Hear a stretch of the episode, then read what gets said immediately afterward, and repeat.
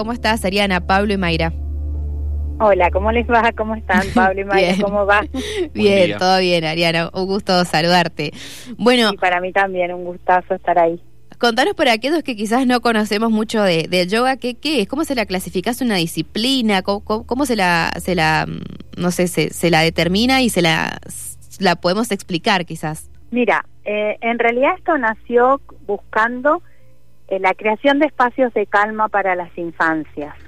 No es solamente yoga, en realidad tiene toma de bastantes disciplinas, o sea, toma algo del yoga, toma la meditación activa que viene del mindfulness y está muy atravesado por el arte también.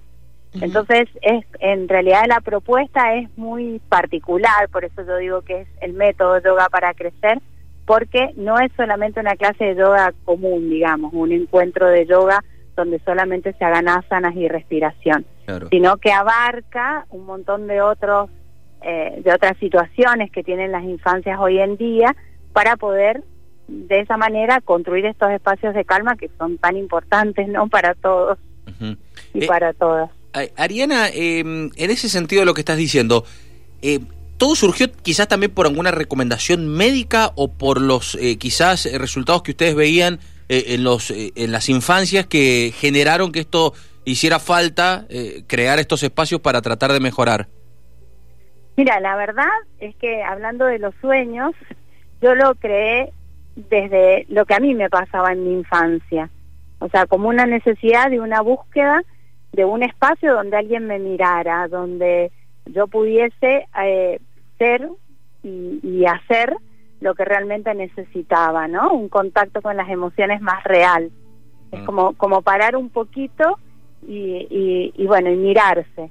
Entonces, eh, hay algunas derivaciones hoy en día de algunos psicólogos, de médicos o de escuelas, pero eh, en general no es un espacio terapéutico, sino es un espacio de juego más espiritual. espacio de juego. Exactamente, sí, que tiene que ver con la interioridad y la espiritualidad. Claro, y, y, en los casos que decís que, que alguien lo deriva a que eh, vaya con ustedes, eh, ¿cuáles son esos casos de algún niño que le cuesta quizá desenvolverse con, con sus eh, compañeritos de escuela?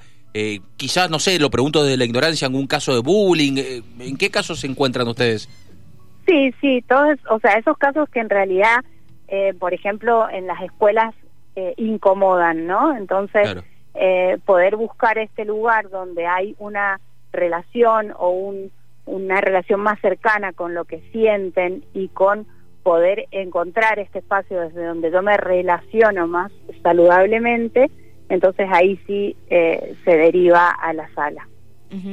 Contanos, eh, bueno, nos decías este esto que, que, nació en, en, vos, cómo lo, lo proyectaste, eh, cómo fue tomando forma y cuál es la aceptación de los padres, de los chicos, qué, qué es lo que ves. Mira, este espacio nació hace 13 años, o sea, mucho tiempo. Eh, y se ha ido ha ido creciendo un montón como su nombre como el nombre que le puse fue creciendo muchísimo en ese momento no había mucha información de yoga para las infancias.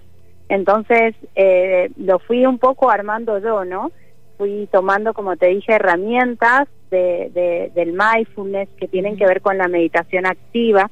O sea que para las infancias meditar no significa sentarse y quedarse callado y quieto, sino que es a partir de un espacio lúdico que logran la concentración y la calma. Entonces fui como tomando un montón de herramientas y en un punto amasé mi propio pan. Eh, la propuesta es muy muy particular, ¿no? Pero tiene como estos ejes que tienen que ver con las asanas, con la respiración, o sea, con la conexión con el cuerpo, y tienen que ver con el juego creativo o el arte, está sumamente atravesado por el arte, y ese espacio es tomado como un espacio de meditación, o sea, un espacio de concentración y de silencio. Claro, claro. Eh, Ariana, hoy en día, eh, en tu caso particular, te lo pregunto, ¿con chicos de qué edades te, te, te, encontrás más seguido, digamos? Eh, ¿Estamos hablando de niños muy casi bebés o, quizás más cerca de adolescentes? ¿Con qué edades te encontrás? Mira, empezamos, cuando empecé, habían, habían clases de, de mamás con bebés o papás con bebés. La verdad que hoy en día son como eh, propuestas muy específicas, estas que son con más chiquitos, eh, más chiquitas, pero es, ahora es a partir de cuatro años. Claro. Y lo que ha pasado en realidad, que mm, lo que me ha demostrado la experiencia y el tiempo de trabajo, es que eh, propuesto como una actividad que no canse, sino que se espere para poder hacerla, es una vez por semana, una hora nomás, es que es un proyecto, se, está, se proyecta en el tiempo. Entonces hoy hay niñas, niños que son adolescentes ya, casi jóvenes, que tienen 18, 19 años y que vienen desde sus 8 años. O sea, que han mantenido la práctica durante parte muy importante, ¿no? De su crecimiento y de su vida. Claro. ¿Y los padres? Eh, que, ¿Con qué te encontrás? Me imagino que los padres deben tener muchas dudas eh, y, deben estar hasta nerviosos eh, mm. por llevar a sus hijos a algo nuevo. ¿Con qué dudas te encontrás vos más seguido?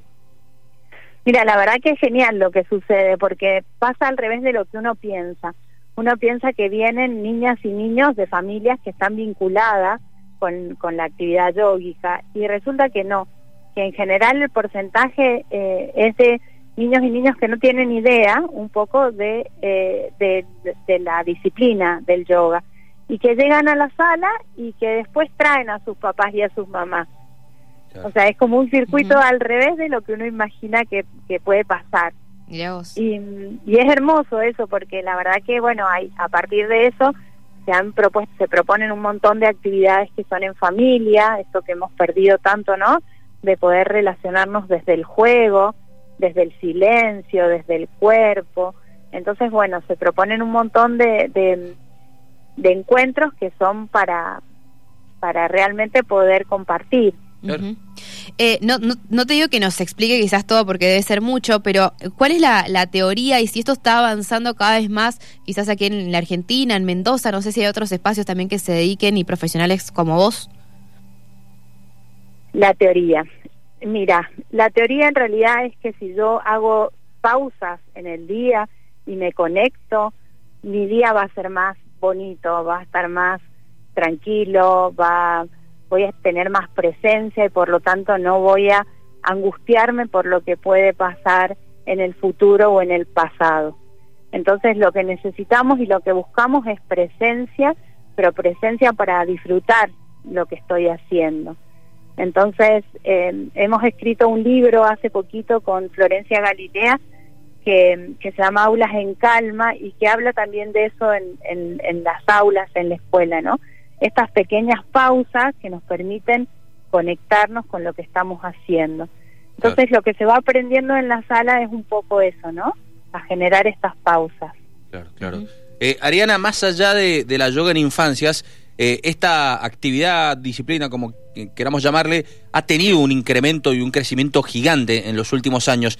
¿A qué eh, se debe esto, según tu análisis? ¿Por qué crees que cada vez más gente se vuelca a la yoga? Porque los resultados son evidentes. Es evidente lo que sucede a partir de la práctica.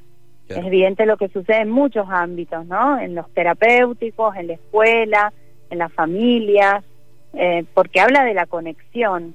Entonces, cuando yo realmente hago mío, hago mía esa conexión, todo lo que está en el exterior y alrededor se modifica y se modifica para bien.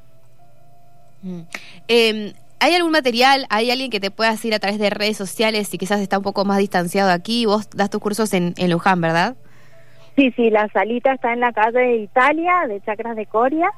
Eh, ahí tenemos muchísimos talleres. Últimamente también hemos hecho talleres vinculados a la calma para poder eh, alimentarse. Eh, ah, tenemos un montón de talleres y hacemos salidas a la naturaleza también. Y me pueden seguir por las redes, ¿no? Yoga para Crecer es el, el proyecto se llama Yoga para Crecer. Ahora hay un proyecto nuevo que se llama Paisaje Posible, que es de meditación activa a partir del juego lúdico libre. ¿Y qué edades abarcan? Ese es desde los cuatro años hasta los hasta los a la adolescencia. Ah, mira vos. ¿Y, y generalmente quiénes se suman? Eh, ¿De qué, rango de edad? Y la verdad que hay todos. Variado. sí, hay variadísimos y es muy, muy, para mí satisfactorio y hermoso este compartir con las adolescencias, porque nunca soñé, o sea, esto sí es un sueño, nunca soñé que un niño, una niña que empezaba a los siete años podía sostener su práctica hasta los 17, 18, o sea, eh, para mí pensar que los empecé a acompañar en el inicio de la primaria y que hoy están en la universidad es muy, mm. es un sueño básicamente. ¿Cómo iniciaste vos en, en lo que es eh, eh, el yoga? Yo inicié yoga cuando era bastante pequeña, con dos maestros de acá de Mendoza que vinieron de Italia, que se llaman Viraji y Maitili, son dos profesores muy amigos míos en este momento. Y ahí empezamos, yo empecé a practicar y siempre estuve muy vinculada a las infancias, al juego, y, bueno, ellos me propusieron eh, que abriera un espacio como para para abrir un espacio a las infancias y bueno, y ahí em, esto empezó. Eh, bueno, queríamos saber un poquito de qué se trataba, nos da curiosidad eh, algunos temas, qué es lo que eligen los mendocinos para hacer en, sus tiempos libres también de recreación. Eh, bueno, muy interesante. Ariana, te mandamos un abrazo grande de parte de todo el equipo. Muchísimas gracias a los dos por, por la invitación y bueno, la verdad que a mí me encanta que esto se conozca, ¿no? Porque la verdad que es muy útil para la vida. Gracias, Ariano. Ariana, un beso. Gracias, hasta luego. Hasta luego, buen lunes.